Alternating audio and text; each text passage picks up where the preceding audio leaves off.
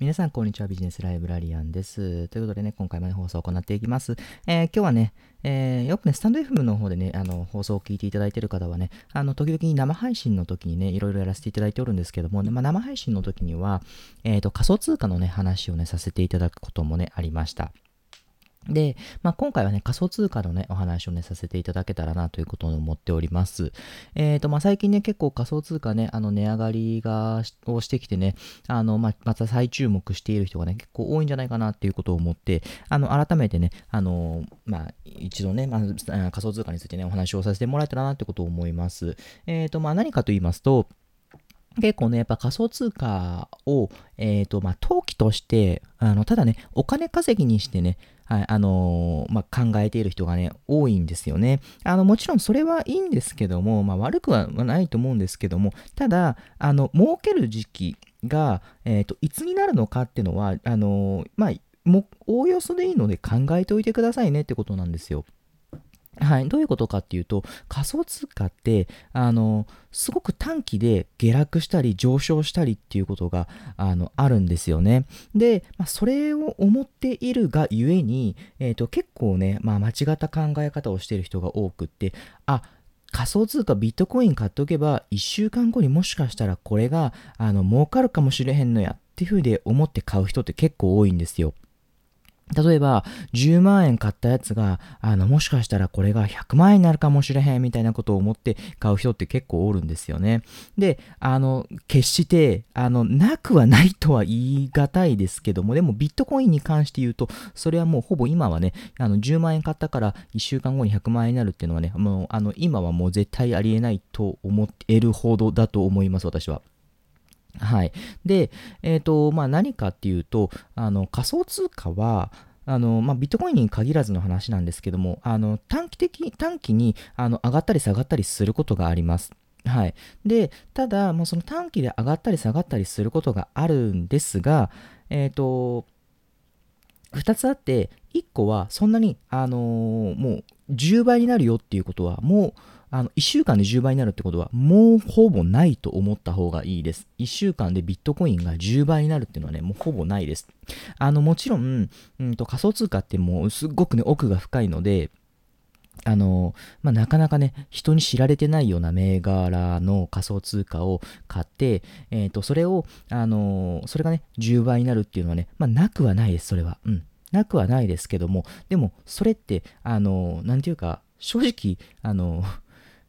うんと、競馬とかやられてる方だったらわかるかもしれないですけども、私はあまり競馬とかやらないですけども、競馬とかやられてる方だったら、競馬とかでね、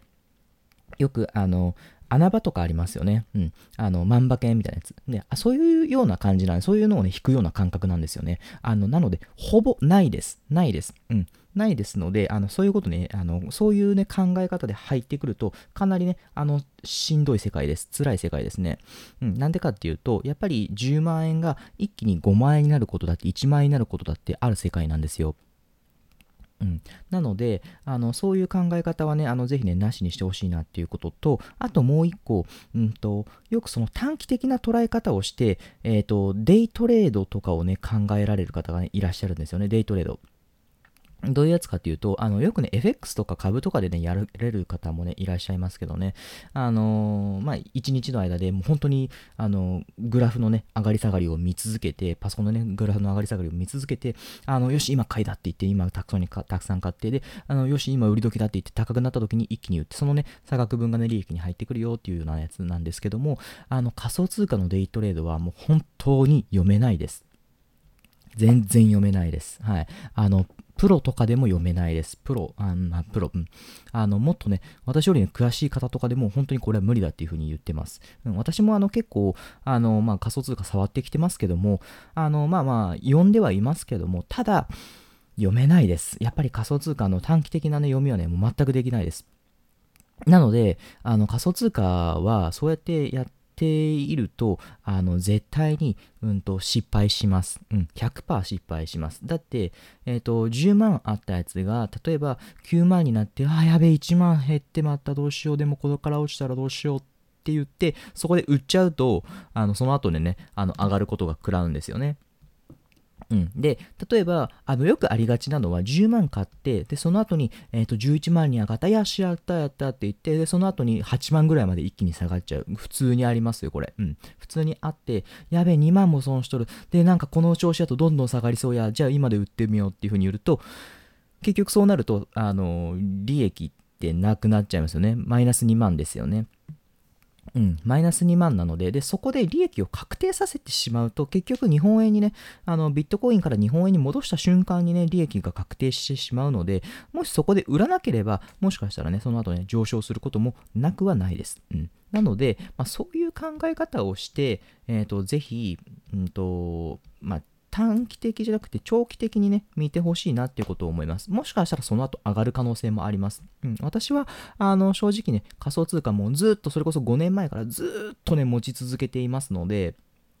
はい、2018年、あ、ごめんなさい、5年じゃない、4年ですね。4年、うん、4年ぐらい。2017年の末ぐらいからですので、まあそのぐらいからね、持っています。あの、もっと言うと、まあ細かいので言うとね、もっと前から持ってたのもありますけど、まあ実際にね、やり始めたっていうのはね、その辺になりますので、